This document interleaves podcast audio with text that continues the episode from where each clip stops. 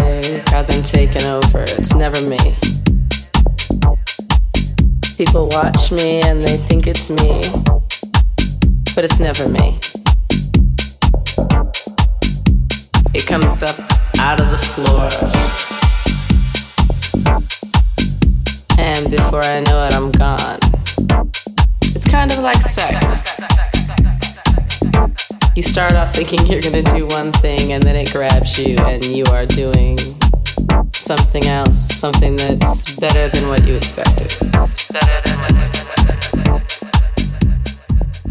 Sometimes I disappear, I'm not in the room anymore.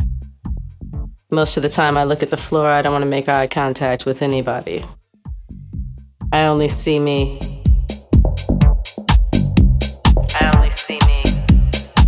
They only see me, so we're all looking at the same thing.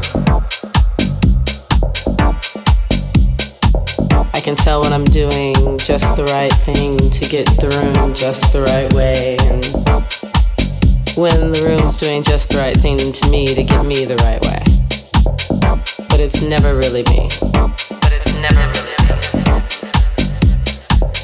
I feel like I'm in a million places at once, like I'm dancing with everybody that's there. That's why I like to dance by myself. Because they all get to be with me. Men, women, it doesn't matter. I just love that feeling. And I never danced before. I never I never let myself feel that. And letting go, like I said, it's like sex. Like I said, it's like sex. Like I said, it's like sex. Like I said, it's like sex. Like I said, it's like sex. Like I said, it's like sex. Like I said, it's like sex. Like I said, it's like sex. Like I said, it's like sex you keep trying to maintain your composure and keep your cool and look a certain way, but it gets into your body and you let go of your body. I haven't reached a dancing climax yet, and I don't want to. Climax is when you stop, and I don't ever want to stop. I don't mind when people come and dance with me. It just takes away from the feeling a little. But sometimes somebody can get in there and move just right. And again, it's like sex. I don't think it'll be like making love, and sometimes it's like fucking. Dancing feels like fucking. Dancing feels like sex. Dancing feels like fucking. Dancing feels like sex. Dancing feels like fucking. Dancing feels like sex. Dancing feels like fucking. Dancing feels like sex. Dancing feels like fucking. Dancing feels like sex. Dancing feels like fucking. Dancing feels like sex. Dancing feels like fucking. Dancing feels like sex. Dancing feels like fucking. Dancing feels like sex, sex.